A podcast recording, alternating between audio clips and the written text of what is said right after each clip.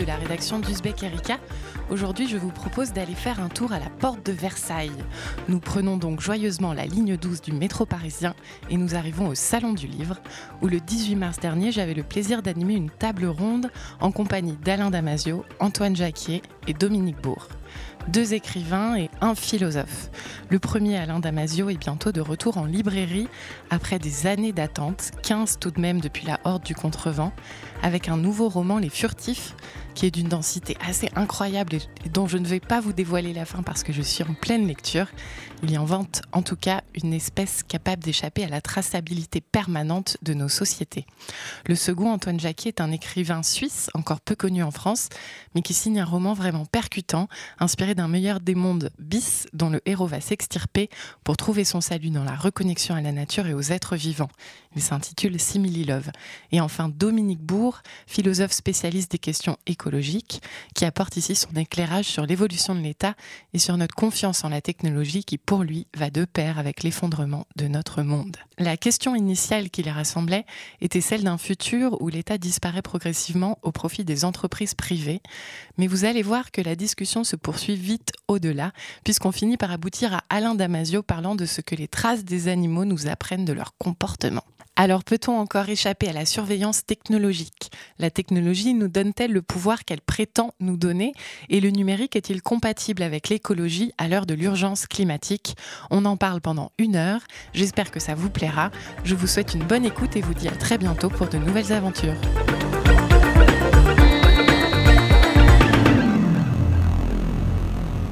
Nous allons donc d'abord nous projeter en 2050 dans une société où l'État aurait abandonner la population aux mains des entreprises privées, parce que c'est en partie le thème de vos livres, Alain Damasio et Antoine Jacquier.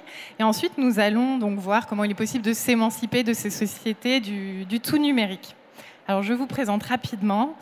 Euh, Alain Damasio, vous êtes écrivain de science-fiction et l'auteur de deux romans devenus cultes au fil des années, La zone du dehors qui est paru en 1999 et La horde du contrevent paru en 2004 aux éditions La Volte. Vous faites votre grand retour avec votre troisième roman. je vous vois rire, mais je vous mets la pression. Votre, votre, troisième euh, roman, Les Furtifs, attendu donc pour le 21 avril, et dont on espère vous allez nous donner un petit avant-goût, le 18 avril même.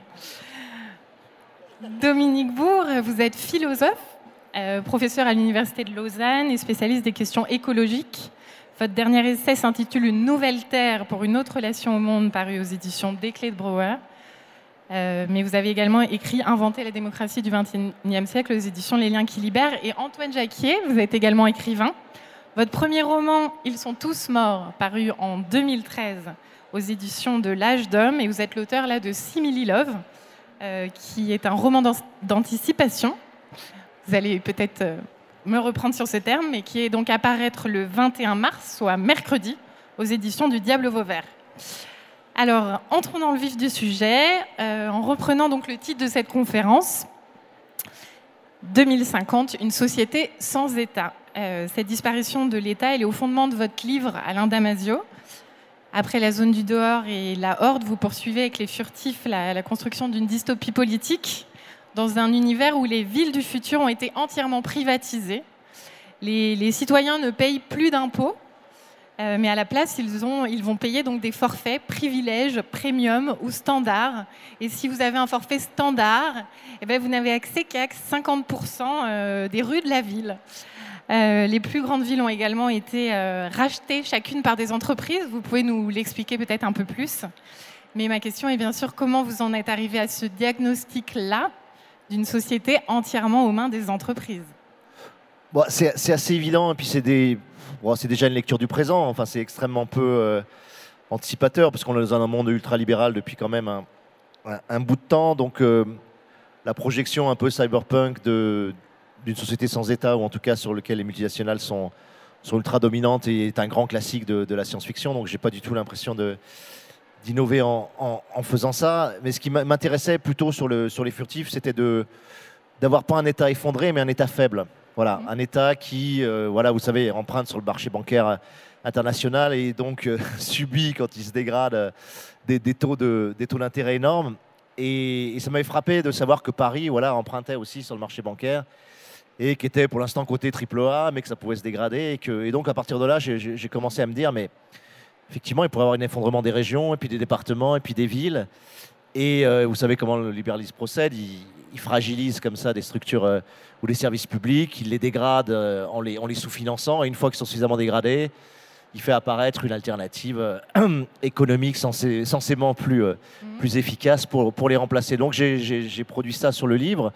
Mais dans le livre, il y, a des, il y a des villes, donc les villes seulement intéressantes, parce que c'est le capitalisme contemporain, en plus, c'est fonctionne en archipel, c'est-à-dire qu'il va chercher effectivement les villes les plus rentables, les plus efficaces, sur lesquelles il va avoir une population. Euh, c'est ce qui se passe déjà sur les régions. La Lombardie va être extrêmement poussée, la région Île-de-France, puis il y a d'autres régions qui vont être complètement abandonnées.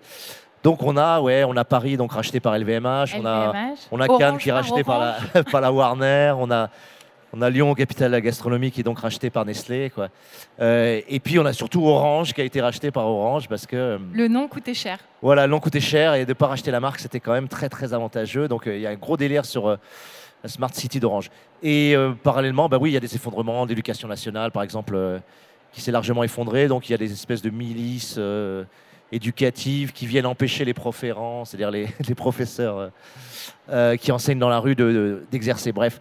Mais ce qui m'intéressait, c'était de, poser la dystopie classique donc, de, ce, de ce monde ultralibéral et parallèlement d'avoir des communes ou des villes qui ont été abandonnées ou rachetées par les habitants.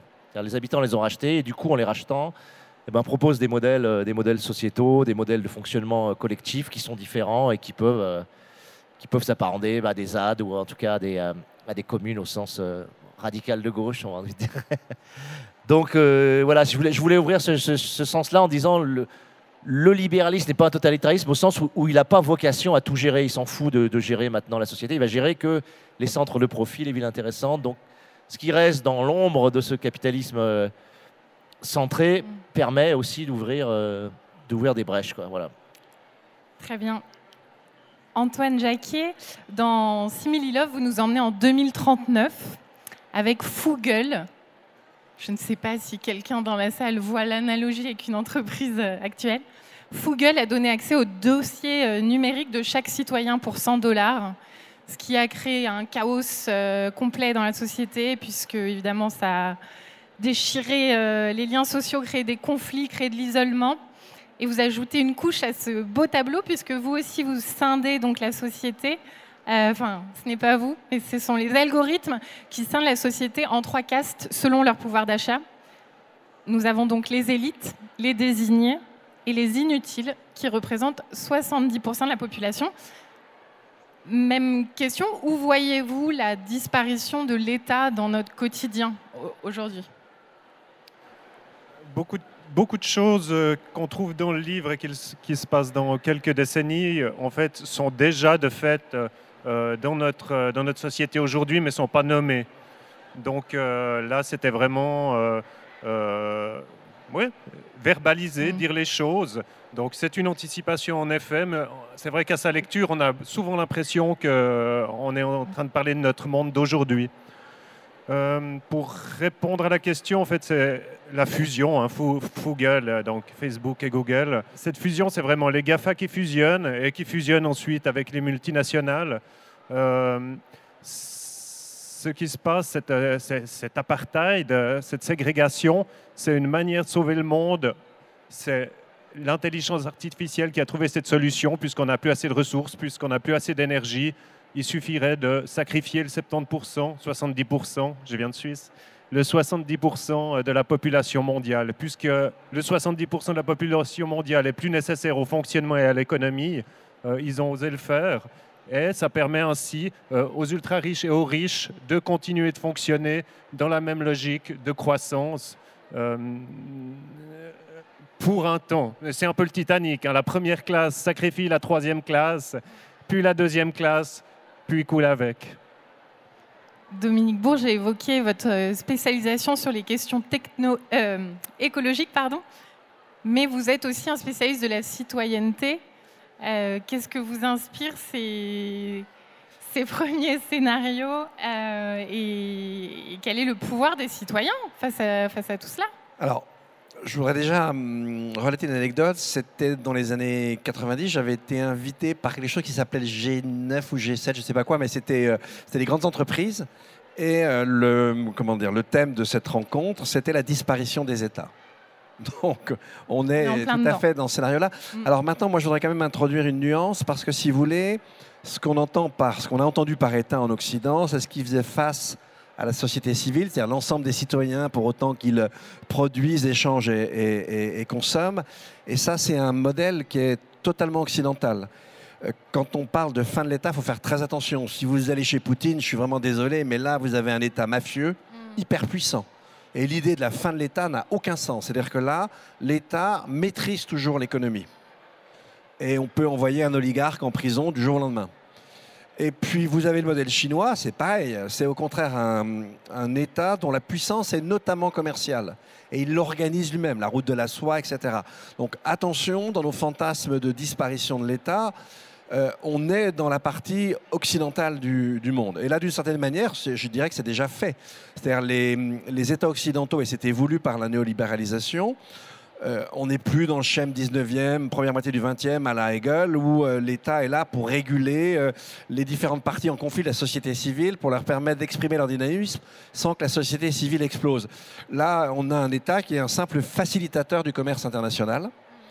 On a un État qui organise les inutiles.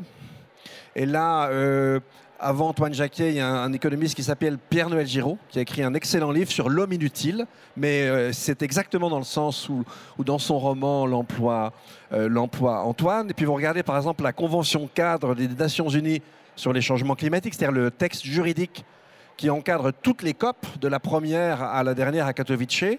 Vous prenez l'article 3, alinéa 5. Toute défense du climat qui irait à l'encontre du commerce international est à bannir.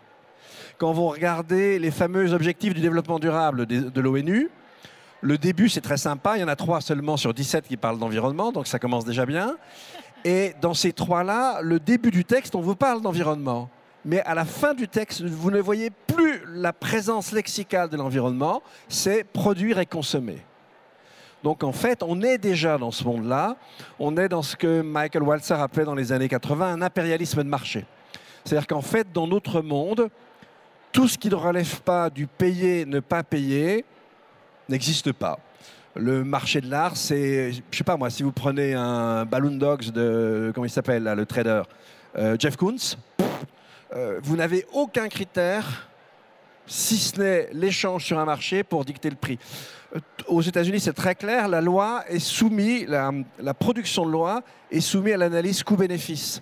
Ce qu'on appelle science aujourd'hui, je suis désolé, c'est pas des sciences. Un OGM, c'est pas de la science, c'est une technique. Le côté scientifique, c'est la méthode pour pouvoir le produire, mais l'objet n'est pas, du tout- pas du tout scientifique, c'est un objet technique qu'on vend sur un marché. Et les gens qui le promeuvent ont des intérêts particuliers. Enfin, je ni dis bien ni mal, on s'en fout, mais c'est pas de la science, etc., etc., etc. Donc, on est déjà dans ce monde-là. Alors après, ce qu'il faut bien faire attention, c'est que, ok, mais ce que, ce que, ce que l'un et l'autre dit est intéressant, c'est-à-dire que si les États, au sens où on l'entendait, disparaissent, c'est pas le pouvoir qui disparaît, c'est la prétention universelle de l'État à gérer tous les citoyens Mhm. dans leurs deux discours, c'est ça qui est la chose essentielle. On vire les inutiles, après on va virer les désignés, et puis les autres vont finir par être détruits par l'intelligence artificielle. Parce que si vraiment, c'est un pur fantasme, hein, mais si vraiment il y a une intelligence artificielle, pourquoi voulez-vous qu'elle préserve cette espèce qui pète tout? C'est complètement idiot. Donc, ce qui est vraiment intéressant là-dedans, c'est que, en fait, oui, ce qui change avec l'État, vous avez du pouvoir, mais vous n'avez plus la prétention universelle de l'État et de s'occuper de tout le monde. C'est ça qui caractérise ces anticipations littéraires. Et je dirais que c'est déjà un peu en cours. Pour revenir à la question de la, la surveillance, puisque vous avez tous les deux euh, tiré évidemment les, le, scénario actuel déjà de, la surveillance que, nous observons. Euh, Alain Damasio, vous analysez ces, sociétés de contrôle que vous appelez sociétés de contrôle mutuel sociétés de contrôle horizontal depuis 15 ans déjà. Euh, Qu'est-ce que vous inspire euh, 2018 à cet égard, puisque vous avez mine de rien, déjà Bah. dressé un diagnostic il y a 15 ans qui n'était pas mais, mais si plus loin. que ça, parce que c'était il y a 25 ans, j'avais commencé le livre en 92, quoi. Donc à l'époque, c'était très, très rigolo, parce qu'à l'époque, c'est le moment où, euh, où Gilles Deleuze sort euh, Post-Scriptum sur les sociétés de contrôle, qui est un texte très très court de 5 pages que euh, si vous l'avez pas lu, je vous le recommande instamment, moi qui a été un déclic dans mon, dans mon parcours, dans ma prise de conscience politique aussi. Et à l'époque où Deleuze sort ce texte, hein, je crois que c'est 91 dans notre journal ou 90, euh, il y a vraiment quelque chose de nouveau. C'est-à-dire qu'il sent l'émergence de quelque chose que Foucault déjà avait commencé à, à, à mettre en place avec l'idée de société de normalisation, mais euh, avec Foucault, on était encore régime féodal, régime disciplinaire, et puis apparaissait un petit peu ce- la biopolitique et puis les régimes de normalisation, mais c'était encore euh, voilà, à l'aube des années 70, 80, bon. Et quand moi je tombe là-dessus, euh, pour moi c'est le Graal, quoi. C'est-à-dire que je me dis, il y a un livre à faire. En tout cas, pour moi, je ressentais profondément dans mon, parce que j'ai fait une école de commerce, j'avais subi cette espèce de, de- capitalisme évident et latent dans lequel on nous fait grandir hein, quand on fait ces écoles. Et je me suis dit, il y a, y a un 84 des sociétés de contrôle à faire. En tout cas, il, y a, il faut faire émerger ça. Et il faut faire émerger ce qui vient, ce nouveau régime de pouvoir qui vient, en montrer les spécificités, le dénoncer et montrer comment on peut y résister. Bon, sauf que c'est 92, 95, et c'est juste avant l'arrivée de la grande révolution numérique, c'est-à-dire l'arrivée à la fois du, du téléphone portable et après du smartphone, et surtout l'arrivée d'Internet. Et sinon, il s'est produit une collusion extraordinaire entre le, le- le- le pouvoir numérique et le contrôle. C'est-à-dire le contrôle a bénéficié de la technostructure du numérique de façon extraordinaire, et ce qui fait qu'il s'est déployé euh, de façon exponentielle en extrêmement peu de temps. Mm. Ce qui fait que ce qui apparaissait comme une anticipation un peu, euh, un peu avant-gardiste est complètement aujourd'hui, moi je trouve, euh, Ringardisé. et regardisé quoi. Euh, et du coup, quand j'ai repris donc les furtifs là maintenant, dans 25 ans après le, on est passé vraiment à une société de traces quoi. C'est-à-dire que c'est la traçabilité euh, omnipotente, omniprésente qui, qui qui régit nos vies. Et, euh, et du coup, l'enjeu de la furtivité, c'est l'enjeu de la possibilité d'échapper à, cette traçabilité devient, devient beaucoup plus aigu. Quoi, voilà. Donc c'est, euh, mais c'est intéressant de voir comment, bah, entre les deux, deux livres, en 20 ou 25 ans, ça a été le raz-de-marée. Quoi. Et, et moi, ce qui m'a beaucoup intéressé aussi, c'est que à l'époque où émerge le régime de contrôle, je suis encore dans une conception philosophique finalement assez, assez banale, qui est que ce pouvoir vient du haut et descend progressivement vers nous de façon assez pyramidale. Alors, c'est soit les médias, soit le gouvernement, soit les multinationales, les trois, les trois monstres, les trois ennemis euh, euh, classiques. Et euh, j'essaye de dire quand même dans la zone du dehors que le contrôle est horizontal, qu'il est croisé, qu'il est tissé, mais au fond moi-même j'y crois pas vraiment. Quoi. Alors je mets des tours panoptiques du citoyen au milieu, j'essaye de, de rendre ça plus horizontal, mais même dans la, je trouve dans la fiction c'est pas encore restitué. Et aujourd'hui vraiment le côté intra-contrôle, inter-contrôle, tissage horizontal, le fait que voilà n'importe quel patron effectivement va googliser ses employés, mais aussi n'importe quel employé qui rentre dans une société va googliser son patron, va essayer de savoir, chercher et obtenir le maximum d'informations, le tracer. Le père qui surveille sa fille, la fille qui surveille son père, le mari qui surveille sa femme, et- etc. Le prof qui, parfois regarde ses élèves, mais aussi les élèves qui vont voir sur Internet ce qu'est le prof. Enfin, tout ce réseau d'entre-surveillance, d'intersurveillance, c'est beaucoup plus développé. Et bien sûr, en, en- en conséquence finale, il y a aussi ce côté self-control, autocontrôle, autocensure, méfiance, euh, volonté de protéger sa vie privée, puis simplement de pas oser faire certaines choses parce qu'on sait qu'à un moment donné, ça va être euh, restitué. Moi, je vois rien que sur les conférences que je fais. Maintenant, je fais attention sur certaines choses que je peux dire par rapport à la violence, notamment. Je me dis, bon, c'est enregistré, ça va être restitué sur Vélo, ça va, tu vois. Avant, je m'en foutais, j'avais une salle, j'avais des gens, et puis il y avait un rapport direct et je discutais avec eux. Maintenant, je ne peux plus le, faire au- aussi bien. Donc voilà, donc on est, oui, on est passé à un, stade totalement exponentiel. euh, et du coup, ça implique même au niveau de la création et, euh, des méthodes de lutte contre ce, monde-là. Moi, je suis passé à un niveau euh, dans l'hyper vivant à travers les furtifs, c'est-à-dire une espèce, j'ai carrément créé une espèce capable de vivre dans l'angle mort de, de la vision humaine parmi nous et capable d'échapper totalement aux mécanismes de détection, aux senseurs, aux smart cities, euh, aux détecteurs, euh, en- se fondant dans l'environnement et, Mm. et donc je donne la porte, la porte à travers le vivant, quoi. Euh, enfin, le soupirail pour sortir de, de l'anthropotechnique du contrôle. On euh, oui. euh, se passe par le vivant et non plus par le hacking ou par des, des procédés technologiques comme je l'avais fait euh, plus sur la zone. Donc c'est une autre porte. Voilà, On va porte. parler bien sûr après des, des échappatoires possibles. Antoine Jacquet, sur cette question du, du consentement euh, que nous donnons tous à cette euh, société de surveillance, euh, vous- votre héros se, se tombe amoureux d'un androïde, d'un robot sexuel qui, dont il va s'éprendre en fait parce que cet androïde lui accorde une attention absolue pour nourrir ses algorithmes de, de son être en fait, de ce qu'il est. Pour vous, c'est, pour vous, c'est la métaphore de quoi ça? Alors, c'est pas un robot sexuel, hein, c'est Oui, vraiment un, c'est un, un androïde de compagnie, facilitateur de vie, comme je pense que nous aurons euh, d'ici 20 ou 30 ans, si tout ne s'est pas effondré d'ici là. Euh, Il y a un certain déni par rapport aux androïdes. Euh, Personne ne veut y croire, mais enfin, euh, beaucoup de gens investissent. Les chercheurs adorent chercher dans ce domaine parce que c'est vrai que c'est passionnant. Donc les gens investissent parce qu'il y, a- vraiment de l'argent à se faire.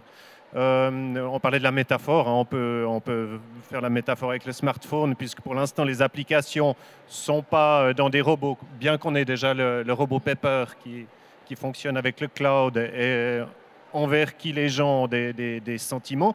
On peut aujourd'hui vivre tout le panel des sentiments et des émotions humaines au travers du numérique. Je crois qu'il n'y en a pas une qu'on ne peut pas vivre. Joie, réjouissance, euh, dépression, deuil. Tout ce qui se passe sur nos smartphones peut, peuvent nous éveiller tous ces sentiments. D'où euh, mon titre Simili Love, puisqu'il est possible de se contenter de ça. Euh, et on essaye de plus en plus, visiblement, de nous faire nous contenter de ça.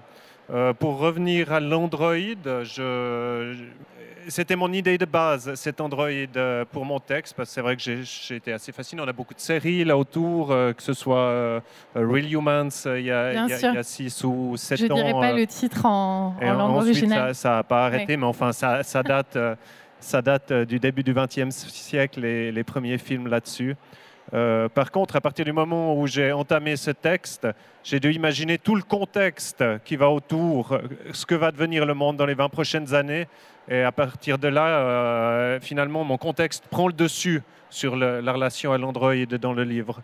Et c'est vrai que bah, j'ai lu vraiment un peu tous les essais sur le sujet. Et c'est intéressant de voir quels profils sont réunis ici. Moi, je viens de la littérature blanche.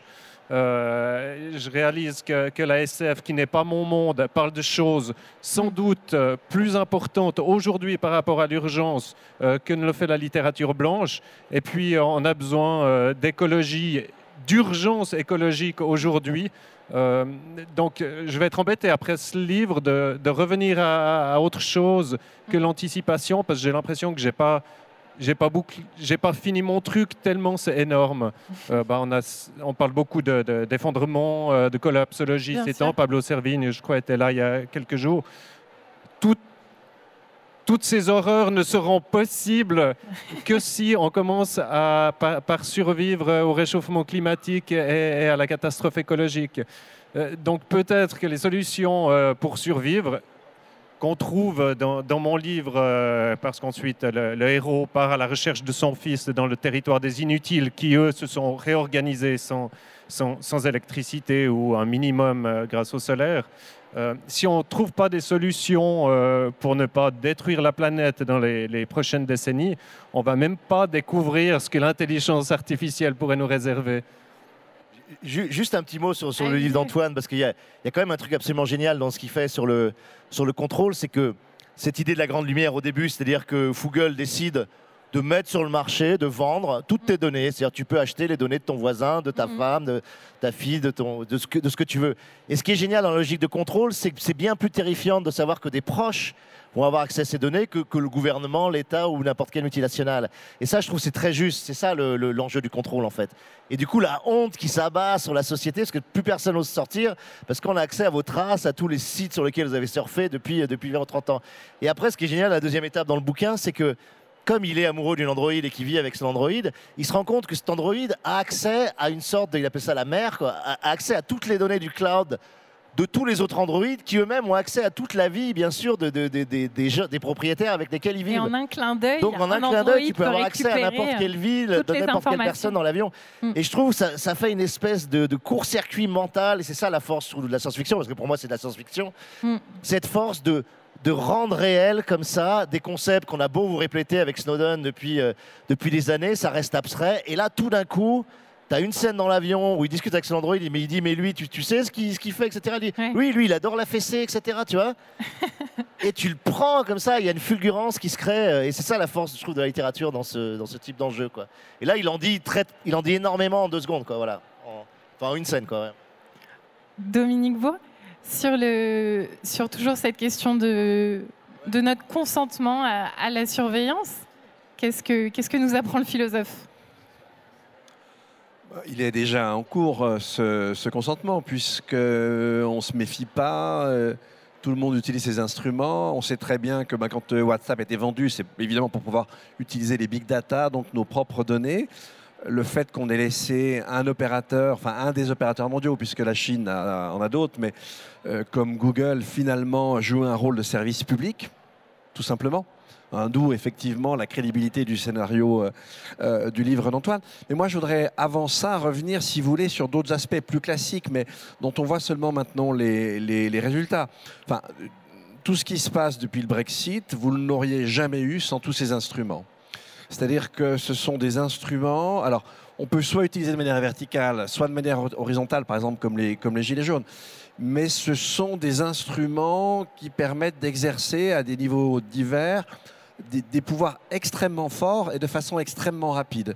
Et euh, toute euh, Google, enfin la, stratégie qui était celle de Google et de YouTube, etc., ça a été quand même de décrédibiliser les médias classiques pour pouvoir vendre hum, des, fake news, des trucs complètement délirants. Alors, ce que je trouve de plus fort dans le genre, c'est ce qui se passe par exemple avec les platistes. J'explique peut-être ce qu'est un platiste, parce que vous ne le savez peut-être pas, mais un platiste, c'est quelqu'un qui est persuadé que la Terre est plate. Bon, et il faut que vous sachiez qu'aux États-Unis, ils sont probablement près de 20 millions. Et, ouais. et sur Google, vous avez 6 millions de vidéos qui vante les mérites du platisme. Alors le climato-scepticisme, si vous pensez que la mer est plate et que l'eau ne se barre pas parce qu'il y a de la glace au bord, c'est même pas la peine de parler de changement climatique. Donc c'est quand même quelque chose d'extraordinaire. Vraiment extraordinaire. C'est-à-dire, on, a des entreprises, si vous voulez, alors là, d'abrutissement, hein, d'abrutissement de masse qui marchent extrêmement bien. Là, ce que vous voulez dire, c'est que les grandes entreprises du numérique participent. Ah, c'était une stratégie, c'était une stratégie voulue totalement voulue. Et bon, vous prenez un pays comme les États-Unis, où le, système d'éducation euh, classique, ce qui équivaut au nôtre secondaire, vous, vous, sortez, vous êtes illettré. Hein, vous rentrez pas directement à l'université, vous passez par un collège, mm. et là, on vous remet à niveau en, en, deux ou trois ans, ce qui est un peu gênant pour l'efficacité de nos propres systèmes. Enfin, quand même, ça veut dire que sciemment, on organise la bétification de masse. Et, pour moi, c'est pas sans lien avec effectivement l'homme inutile. Parce que et avec le fait que les États se sont retirés dans leur mission universelle, sauf quelques États hyper autoritaires ou mafieux. Et là, l'universel, on peut avoir aussi quelques doutes. Mais donc, effectivement, on a un pourrissement total. Et quand vous regardez depuis deux ans, depuis le Brexit, euh, à chaque élection, on élit le pire. Et cette élection du pire, elle joue toujours sur l'usage des réseaux sociaux. Hein, l'élection de Bolsonaro, alors Bolsonaro a dans son, dans son, entourage quelques platistes. C'est un type illettré, abruti, foncièrement violent, et il a été élu avec les évangéliques.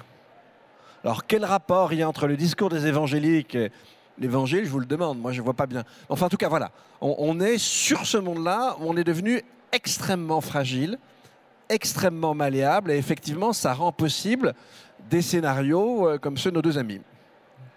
Bolsonaro au Brésil, Trump, euh, toutes ces dernières, euh, dernières élections. En fait, Dominique Bourg, on va rester avec vous parce qu'on a besoin d'un peu, peu d'espoir. et vous appelez à inventer un autre rapport au monde. Euh, où l'homme n'est plus donc celui qui, euh, qui domine la nature, qui exploite ses ressources. Et euh, ma question, c'est est-ce que la confiance en la technologie, parce qu'on reste quand même sur ce sujet-là, est-ce que la confiance en la technologie est en partie responsable de notre perte? Est-ce qu'on ne peut pas voir les choses de façon moins binaire? C'est la grande illusion de l'Occident. C'est probablement la raison pour laquelle on va se, casser la figure d'ailleurs. Mais la grande illusion de l'Occident, c'est qu'on peut tout attendre des techniques, qu'elles sont absolument toutes puissantes. Moi, je vais simplement vous montrer en quoi quand même le raisonnement est parfois bizarre. Euh, si vous écoutez un Laurent Alexandre, etc., il n'y a pas de problème, on va vivre sur Mars. Alors maintenant, réfléchissez au truc. on casse la vie sur cette planète. On n'est effectivement pas capable de la restaurer. Et c'est précisément pourquoi on devrait partir sur Mars. Et le programme sur Mars, c'est de terraformer Mars. Donc, on n'est pas capable de maintenir une planète en vie, et l'issue qu'on nous propose, c'est d'aller sur une planète morte. Donc, je ne sais pas si vous avez vu le raisonnement, mais c'est assez bizarre. C'est totalement crétin. Et ça marche à fond. Le nombre de gens qui adhèrent à ce discours. Hein, vous avez vu, il y a quelques années, il y avait une, une entreprise hollandaise qui voulait emmener les gens sur Mars et qui leur a dit évidemment, euh, c'est un billet aller simple. En quelques minutes, ils avaient plus de 200 volontaires. Et vous imaginez bien qu'Elon Musk, qui veut envoyer des gens sur Mars, il ne va pas y aller lui-même, hein, rassurez-vous. Je vous rappelle que sur Mars, il y a une petite atmosphère qui ne permet pas, nous permet pas de respirer. Vous n'avez rien à manger, rien à boire, probablement pas grand-chose à voir. Euh, vous, il faut vous terrer, entre guillemets évidemment, terrer Mm. sur Mars, parce qu'effectivement, on est détruit par le rayonnement. Et si vous asseyez par terre, vous avez intérêt à avoir une bonne combinaison parce que le sol est acide. Donc voilà l'espoir qu'on donne aux gens. Pétons la Terre et allons vivre sur Mars. Même Elon Musk dit d'ailleurs que Oui, non, mais attendez, il a 90% de chances de mourir ne- sur Mars. normalement, ça ne marche qu'avec des crétins. Eh bien, ça marche quand Mais même. ça marche chez nous. Voilà. Étonnant. Très bien. Euh, Alain Damasio et Antoine Jacquier, est-ce qu'on ne peut pas concilier une vie technologique et qui permette pour autant le vivre ensemble? Parce qu'on a quand même l'impression que... Alors Antoine, Jagnon- Antoine Jacquier, commençons par vous. Dans votre livre, vous divisez les... Parce que de fait, la société est divisée en castes et que les 70% d'inutiles ont été éloignés de la technologie, même si des drones euh, les surveillent. Et donc on a l'impression que notre seule issue est de s'éloigner de la technologie pour Non. retrouver euh, la connexion à la nature, euh, la connexion aux autres. euh. C'est pas forcément la seule issue. Ce qu'on vit actuellement, par exemple, nous sommes ici des désignés. Peut-être y a-t-il quelques élites dans la salle. Peut-être quelques élites se cachent. Euh, par rapport à mon livre, nous serions plutôt les désignés ici. Euh, donc on, vit avec la technologie, on a du plaisir à l'utiliser, on s'énerve souvent, souvent on ne comprend pas, souvent on doit de- demander de l'aide, euh, mais elle apporte euh, beaucoup de plaisir. Je parlais tout à l'heure des, émotions, des sentiments, elle, elle, relie les gens entre eux qui ne se connaissaient pas, les réseaux sociaux ont vraiment des aspects extrêmement positifs. Le problème est que tout ça euh, est un outil qui fonctionne de pair avec la raison marchande qui, depuis le 19e siècle, prend le pas sur les États ou plutôt leur dicte, hein, ça sera plus juste, le- leur dicte quelle est le- le- leur marge de manœuvre pour quand même respecter ce système qui se met en place, euh, qui a traversé, euh, c'est même peut-être depuis la Renaissance hein, que les marchands prennent le pouvoir, mais euh, depuis la, la- la révolution industrielle, si on veut l'appeler comme ça, mais qui est plutôt l'inversion du pouvoir de la raison marchande qui s'est soumis le social. Jusque-là, euh, oui, c'était encore vraiment, appelons ça la raison marchande, euh, fonctionnait euh, un peu en harmonie avec la politique et le social. Et tout d'un coup, elle a pris le dessus au moment de cette révolution industrielle. Et tout d'un coup, il a fallu que pour servir la- la raison marchande, toutes les sociétés s'organisent et se soumettent. Et le travail en lui-même est devenu un produit. Donc, le travailleur est devenu un produit. Et ça, ça s'est euh, amélioré, si on ose le dire ainsi, pendant tout le XXe siècle. Mm. Donc aujourd'hui, euh, toute cette technologie nous sert. Par contre, elle est clairement au service euh, de, de- du... C'est plus la raison marchande, la, la raison économique aujourd'hui. Donc, euh, on est quand même, se laisse euh, on, est, on, est, on est quand même des, Mm. on reste le produit. Euh, on, on a accès à cette technologie si on peut financer euh, ceux qui nous la mettent à disposition. Euh, et c'est très difficile de comprendre euh, qu'on est vraiment soumis à l'économie et, et cette aberration que, l'humain est au service du travail et non l'inverse, qui était le cas euh, encore jusqu'au XVIIIe siècle, où euh, les gens pouvaient s'organiser pour avoir un travail, euh, trouver des solutions pour la- l'artisanat disparaît parce que justement ça rentre pas dans cette raison, marchande. Donc voilà, on est quand même juste un, un- un rouage dans un système économique où on essaie de trouver notre plaisir tant bien que Mm. mal. Et on se sent à l'étroit. Moi, je connais peu de personnes qui se disent Ah, j'aime cette liberté euh, dans, le, dans le numérique, j'aime cette liberté, je me sens bien dans ma vie aujourd'hui. Mhm. Rien que ça, euh, je croise très peu de gens qui se disent contents de, de- de leur vie aujourd'hui. Et euh, le- le- le- le- le- je dis le numérique, hein, mais c'est- une emprise plus, plus générale, puisque la finance euh, en fait partie, euh, nous écrase. Et c'est très difficile de comprendre le mécanisme qui s'est mis en place pour qu'on en, soit là aujourd'hui. Alain Damasio, vous, vous parlez souvent de dévitalisation. C'est votre côté deleuzien, comme vous l'appelez. Ouais, ou, ou spinozisme. On sait que, que, que Deleuze opère la synthèse euh, euh, Spinoza-Nietzsche. Enfin, c'est une des interprétations qu'on nous donne. Moi, il y, a- y y deux critères. En fait, il y a deux critères sur le rapport à la technologie qui pour moi, sont ultra importants. Il y a un premier que je tire justement de, Spinoza avec mon, ma bâtardise d'un auteur de SF, parce que je ne suis pas du tout un philosophe ni quoi que ce soit, mais c'est c'est le concept de pouvoir et de puissance. Voilà. C'est-à-dire qu'aujourd'hui, la technophilie ambiante et qui est supportée évidemment par l'économie marchande nous dit on va vous rendre, on va vous donner du pouvoir. On va lui donner du pouvoir sur le monde, sur votre environnement, donc à travers les smartphones, à travers toutes les technologies qu'on vous donne. Donc le- pour moi, le pouvoir, c'est faire faire. C'est-à-dire qu'on vous donne des technologies pour faire faire à la machine quelque chose. C'est-à-dire qu'on externalise des capacités qu'on a nous-mêmes au départ, qu'elles soient physiques ou cognitives, vers la machine. Et puis, la puissance, au sens, voilà, au sens persévérer dans son aide, au sens du conatus, au sens spinoziste, ça serait, pour moi, bah, c'est la puissance de l'imagination, c'est la puissance de la création, c'est la puissance de ce que l'être humain est capable de faire directement avec ce dont la nature l'a doté.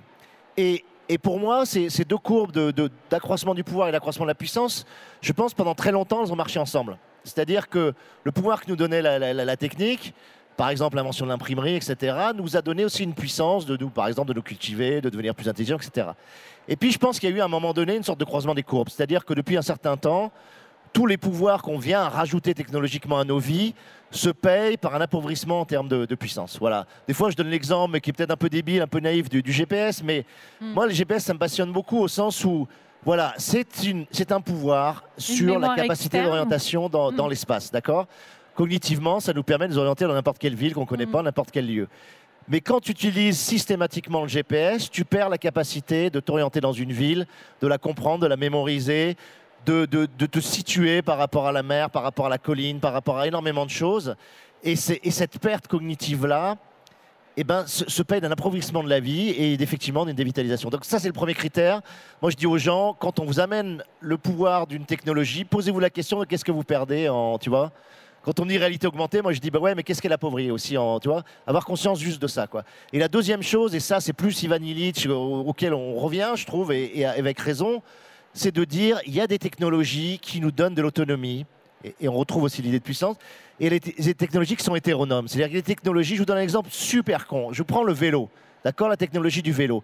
Vous prenez un vélo, vous crevez. Vous avez toujours la possibilité de prendre un démonte pneu, de mettre une rustine, de regonfler, de redémarrer. Votre chaîne, elle saute, vous pouvez remettre la chaîne. C'est-à-dire que vous avez une capacité, une faculté de réparer cette machine-là et de vous approprier la technologie du vélo. Voilà.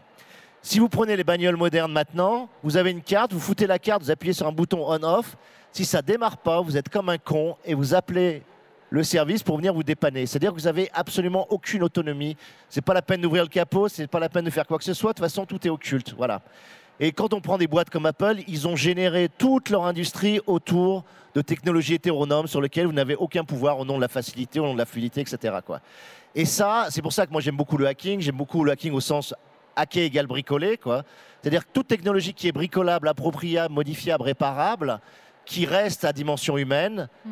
eh ben oui, c'est génial et ça accroît notre puissance, quoi. Et, et peut-être qu'un des, critères qui serait possible euh, dans les communes ou en tout cas les, les utopies, c'est de dire on met en place effectivement ce qu'on appelle du low-tech, c'est-à-dire des technologies sur lesquelles on a encore la main, voilà, qu'on peut modifier, transformer, euh, bricoler. Et là, effectivement, et c'est vrai que c'est ce qu'on voit beaucoup dans les ads, quoi. Tu vois, ils récupèrent des vieilles scieries, etc. Mais bon, ils apprennent à les utiliser, ils ont la maîtrise à peu près de, de tout ça. Donc c'est plus le fait qu'on a fait une technologie. technologie qui nous, qui nous, Mm. qui nous rend, qui nous perd notre autonomie, qui, qui est grave. Voilà. Dominique Bourg, vous vouliez réagir là Non, je trouve ce que vient de dire Antoine, c'est absolument fondamental. Je vais le dire avec d'autres mots, mais en fait, c'est à peu près la même chose. Ce qui a caractérisé l'histoire des techniques, on peut le dire avec un mot un peu barbare, hein, d'exosomatisation. C'est-à-dire qu'en fait, et c'est pas que l'espèce humaine, hein, les espèces animales, l'espèce humaine, on a la capacité d'utiliser un élément de l'environnement hmm. et, d'en faire un élément de notre développement. Hmm. Et, nous autres humains, on l'a fait aussi bien sur le plan cognitif que sur le plan cinétique du mouvement. Par exemple, vous pouvez pas faire de maths, penser aux Grecs, à la géométrie. S'ils n'avaient pas eu euh, du sable et un bâton, impossible de dessiner des figures, pas de géométrie. Si vous n'avez pas d'abscisse et d'ordonnée, si vous n'avez pas les, conventions numériques pour les équations, vous ne pouvez pas résoudre des équations. Et, puis, on, est allé de plus en plus loin. Alors, par exemple, quand on nous dit qu'un euh, ordinateur a vaincu euh, le champion du monde du jeu de Go, c'est une connerie totale. C'est évidemment pas un ordinateur. C'est toute une tradition technique. C'est des milliers de chercheurs contre un pauvre mec tout seul, effectivement, il a fini par être battu. C'est pas l'ordinateur qui l'a battu, c'est un, fétichisme débile et stupide. Et donc, et là, on a su faire la même chose sur un plan cinétique. On a tout d'abord prolongé nos membres par un outil, etc. Puis quand on fait une machine, on extériorise par rapport à sa personne un geste. Et quand vous additionnez les deux, bah, ça peut vous donner, par exemple, un robot maçon. Et, effectivement, sur le plan intellectuel, c'est très grave parce que la plupart des techniques aujourd'hui, c'est le contraire de l'empowerment, ce que vient de dire Antoine. Ça, vous, ça se substitue à vous en totalité. Et donc, et là, on arrive vers un scénario qui avait été décrit par une journaliste dans les années 90. Tout le monde s'était foutu d'elle. C'était Viviane Forester quand elle avait écrit L'horreur économique. Ben, je suis désolé, alors ça, franchement, l'horreur économique, aujourd'hui, on l'a partout. Alors moi, ce qui me rassure là-dedans, c'est que je suis persuadé que ça va se casser la gueule. Tout simplement parce qu'on n'aura ni l'énergie, ni les matériaux. Et franchement, mm. quand on va commencer à crever de faim, eh ben, je vous assure que Google, ça ne sera pas très important. Hein, parce que vous aurez d'autres soucis. Et en fait, c'est pas si loin que ça. Là, euh, si vous voulez, sur le climat, on a pigé dans les années 2000 euh, à 2010 que, ben, évidemment, ce qu'on mettait dans l'atmosphère, ça s'accumulait. Et donc, petit à petit, plus on avançait, plus les fenêtres d'action, les fenêtres nous permettant de stabiliser les températures à un niveau qui restait encore acceptable, se fermaient les unes après les autres. Et là, depuis un an et demi, deux ans, on, on prend conscience, et c'est effrayant, c'est plus effrayant que le climat, on prend conscience du fait que le monde vivant s'effondre autour de nous. Hein, vous prenez les insectes, une étude publiée à trois semaines, Science Direct, une étude fondée sur 73 points d'observation historique sur le monde entier, avec sur chacun de ces points des statistiques depuis des dizaines d'années. Et le résultat de cette étude, c'est que tous insectes confondus, ce n'est pas simplement les pollinisateurs, ce n'est pas simplement les insectes volants. Sur tous les insectes confondus, 41% des espèces, et s'y ajoute 1% supplémentaire chaque année, voit les effectifs de sa, voit les effectifs de sa population diminuer chaque année de 2-5%. C'est-à-dire en quelques décennies, il n'y en a plus. Donc le monde s'effondre. Alors moi, franchement, Google, je m'en tape. Euh, parce que ça ne va pas durer très très très longtemps. Et euh, je vous renvoie un papier que j'ai publié dans ma revue d'un très bon économiste, Éloi Laurent. Vous ne pouvez pas répondre aux enjeux écologiques si vous continuez le numérique. C'est-à-dire qu'il faut qu'on devienne des ludistes anti-numériques, parce que les deux sont complètement incompatibles. Euh, pas le numérique tout seul, c'est aussi euh, l'élargissement, si vous voulez, des classes moyennes, à faire repartir les flux de matière, mais complètement à la hausse. C'est-à-dire que ce qu'on extrait des sols et des sous-sols croît plus vite au monde que l'enrichissement, que le PIB, d'accord, que l'enrichissement monétaire. Et sur le plan de l'énergie, alors là, c'est vraiment le numérique, faire repartir tout à la hausse. Et donc, c'est un facteur de fragilisation de notre système qui est extrêmement important. Et d'une certaine manière, si ça se casse la gueule, je serais content. Parce qu'effectivement, sinon, on a ces scénarios que l'un et l'autre expriment. Donc, vive l'effondrement. Hein. ça peut aussi avoir un côté sympathique. Je vois que vos voisins. Il y a d'autres techniques possibles, on en reparlera après. Je vois que vos voisins euh, acquiescent à vivre l'effondrement. Euh, Alain Damasio, vous, avez évoqué les aides tout à l'heure. C'est évidemment une forme de vie alternative qui vous inspire euh, beaucoup. Vous êtes rendu, je crois, trois fois dans la ZAD de, Notre-Dame-des-Landes. Qu'est-ce que, qu'est-ce que ça, qu'est-ce, qu'elle vous apprend personnellement? Qu'est-ce qu'elle peut nous apprendre à tous cette ZAD ou Bah- c'est les ZAD en général? Il y a énormément de choses, mais euh, déjà, déjà, il y a ce qui est très étonnant, je trouve, c'est que hum, moi, je le dis souvent, c'est les corps. C'est tout, bête, mais euh, tu vois des corps vivants. C'est-à-dire que tu vois des gens qui sont et j'ai envie de dire, tu vois aussi des cerveaux vivants, mais ça marche ensemble en réalité. C'est-à-dire que tu vois des gens qui ont très haut niveau, souvent culturel, c'est assez, étonnant, mais euh, qui, sont au courant euh, extrêmement bien de, ce qui se passe en termes écologiques, justement, avec les menaces d'effondrement, qui ont une culture politique extraordinaire et qui font. C'est-à-dire qu'ils cumulent une conscience de lutte assez forte, mais c'est vraiment vivre et lutter. C'est-à-dire qu'ils vivent, ils développent des choses, ils développent des projets, ils font de l'élevage, ils développent des jardins potagers, ils travaillent sur, sur la, la forêt de façon raisonnée, ils bâtissent des charpentes, ils essaient de reconstituer une filière bois, mais intelligente et locale, etc. Et tout ça est fait avec énormément d'intensité, énormément d'énergie. Donc cette, cette vitalité-là, c'est la première chose, moi, qui, qui- qui me frappe et qui me rend... euh, et qui me touche et qui me, donne envie d'y aller, d'y retourner. donc je ne sais plus combien de fois je suis allé maintenant, mais, vraiment, euh, ça c'est très touchant. Mais le problème, c'est qu'en France, enfin, on n'a pas quand même énormément d'exemples. C'est-à-dire qu'on parle beaucoup de la ZAD. Et la ZAD est, une vraie plateforme au sens où euh, voilà, il y a que 300 personnes, mais il y a peut-être 50 ou 100 000 personnes qui sont passées venant de tous les pays du monde. C'est vraiment un lieu de brassage, d'intelligence, de- d'échange, d'ateliers, etc. Mais ça reste, euh, voilà, ça reste une zone relativement euh, encore modeste. Et, et même si on dit qu'il y a d'autres ZAD en France, c'est- ça n'a pas du tout la même. euh, Donc ça, c'est ça le côté un petit peu, un petit peu inquiétant. Mais pour revenir à ce que disait Dominique, là, je, moi j'aime beaucoup aussi l'idée. C'est, je pense que la prochaine euh, anticipation que je ferai, c'est effectivement effondrement des terres rares. C'est-à-dire que là, on est en train de piller les terres rares et 90% des terres rares sont pillées en Chine, hein, parce que nous on veut pas le faire euh, en France, que ça pollue trop. Quoi. rares, donc, Donc on, externalise notre pollution euh, sur, sur les Chinois Mm. en disant oh là là c'est chinois et machin, mais bon on est bien content de récupérer dans le smartphone les, les terres rares dont on a besoin. Mais ça, ça va s'épuiser extrêmement vite. Et donc je pense que d'avoir un ordinateur ou un smartphone, si je fais une anticipation à 40 ou 50 ans, ça deviendra quelque chose d'extraordinaire, réservé à une élite de l'élite ou je sais pas quoi. Donc de pouvoir faire des calculs, on reviendra à l'époque où d'avoir un, espèce de super ordinateur pour faire un calcul, c'était déjà... euh, donc on ne se rend pas compte, mais on est, on est sur le, sommet de cette courbe-là, à tous avoir une généralisation à 98% des gens qui ont des smartphones, etc., donc des ordinateurs portables extraordinaires. Mais enfin, soyez conscients que voilà, on aura été, on aura été juste un moment de cette époque-là, euh, assez absurde à plein, plein de niveaux. Mais vous inquiétez pas, ça va forcément s'effondrer effectivement à ce niveau-là. Donc euh, on reviendra à des low-tech, on reviendra à des choses peut-être euh, plus intéressantes. euh, voilà. Antoine Jacquet, le, le héros de votre livre, quand il va essayer de partir à la recherche de son fils, va du coup se retrouver dans des villages euh, d'inutiles, mais qui correspondent un, enfin, un peu dans leur euh, fonctionnement aux, aux ZAD. Oui, oui, je, les, je les ai mis en Bretagne d'ailleurs. Vous les avez mis en Bretagne. Qu'est-ce que.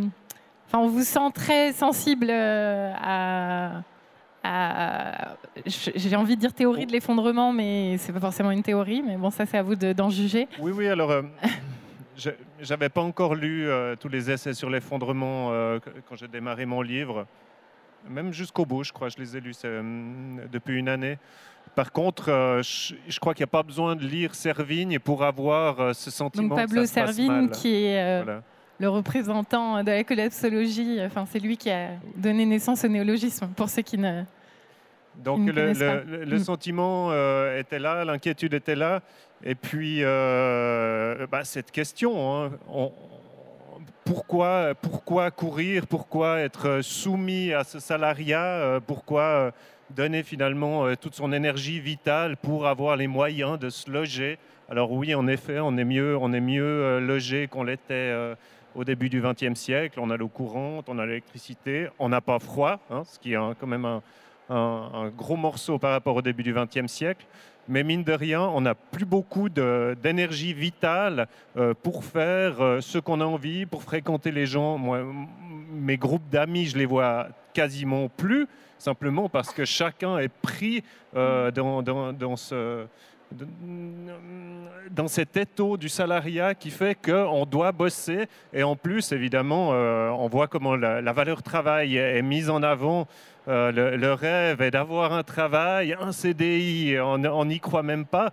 Donc c'est assez fou de, voir comme euh, hum, cette, prison devient un rêve et une fois qu'on est dedans, on rêve d'en sortir. Il y a vraiment quelque chose de, désagréable. Donc oui, ce retour aux sources, évidemment. Moi, je pense que euh, les années 70, les hippies, il y avait quelque chose.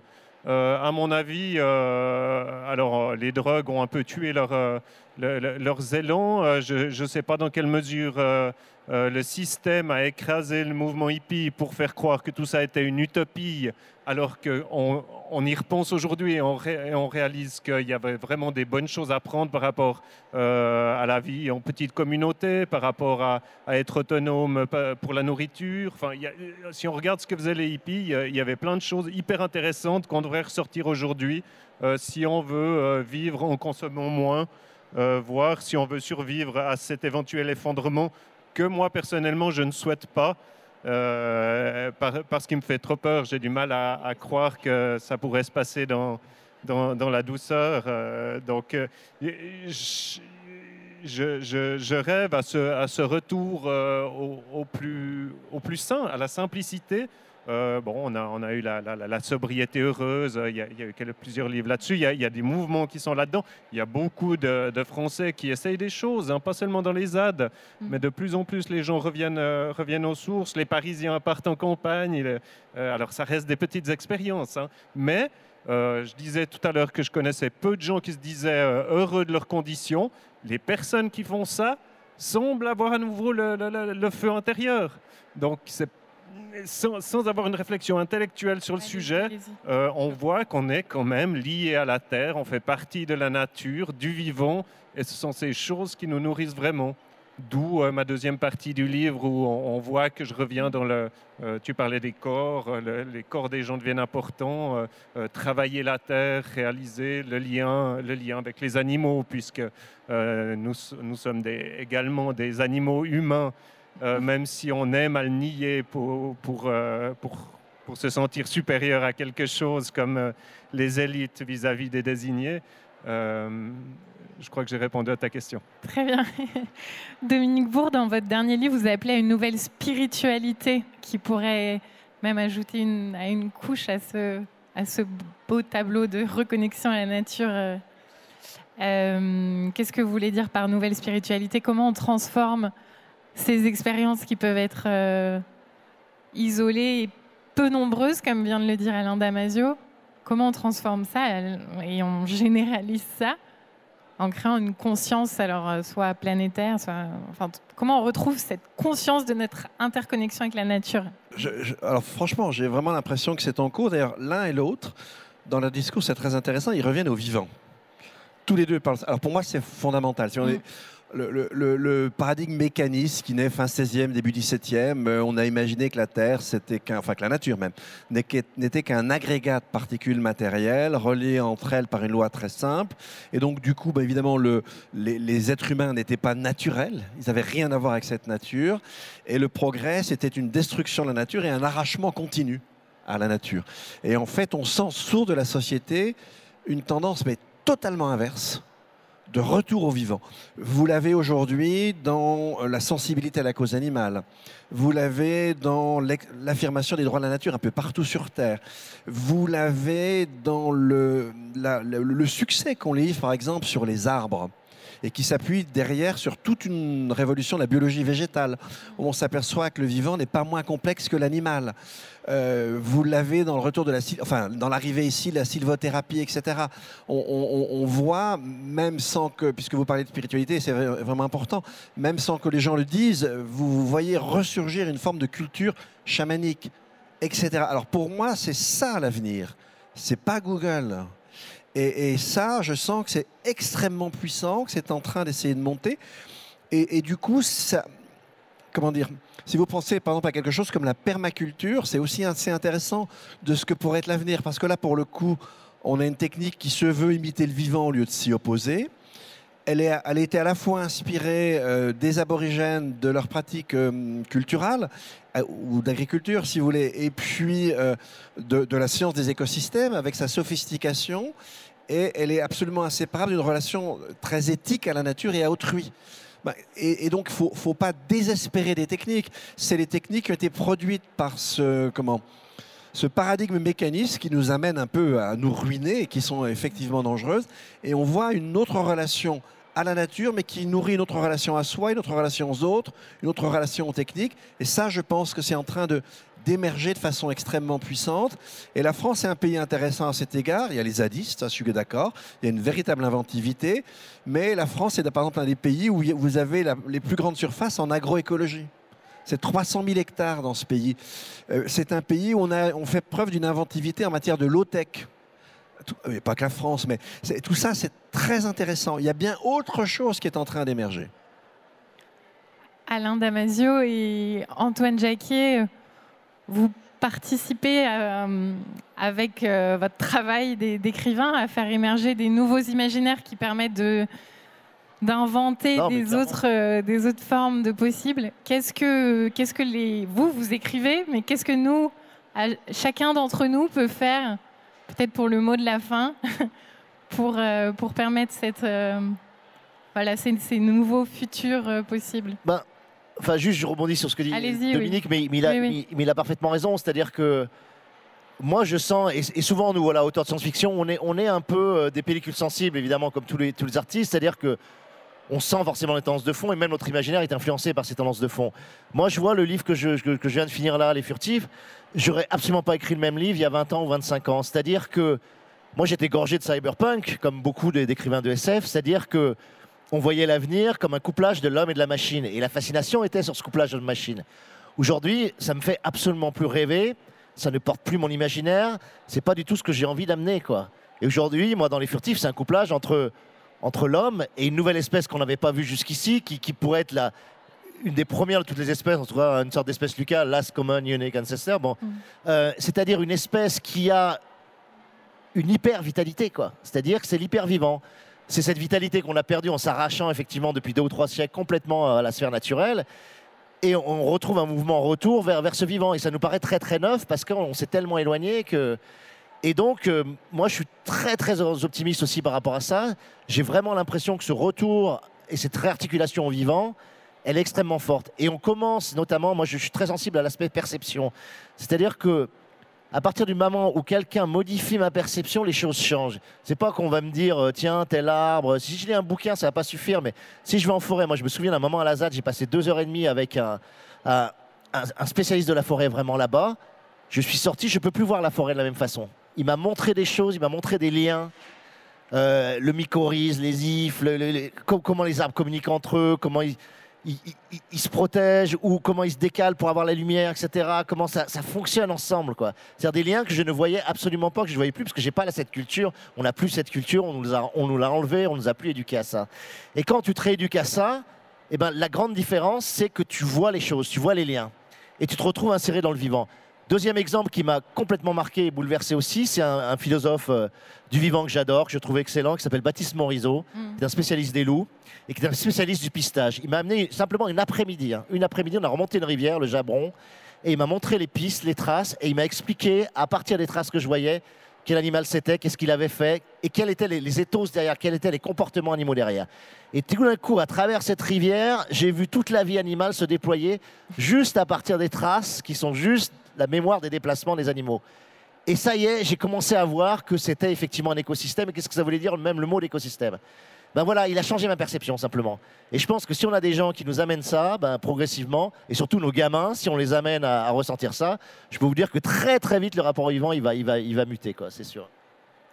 On va terminer là-dessus. Je suis éduqué, éduqué, éduqué. Antoine Jacquet, je vous donne la parole une seconde parce que je vois qu'il est 15h00 pour un mot de la fin et ensuite euh, on va conclure je vais, vais vraiment pas faire long, hein, mais mon, mon, premier roman était euh, sur la dépendance à l'héroïne hein, il, y a, il y a 8 ou 9 ans.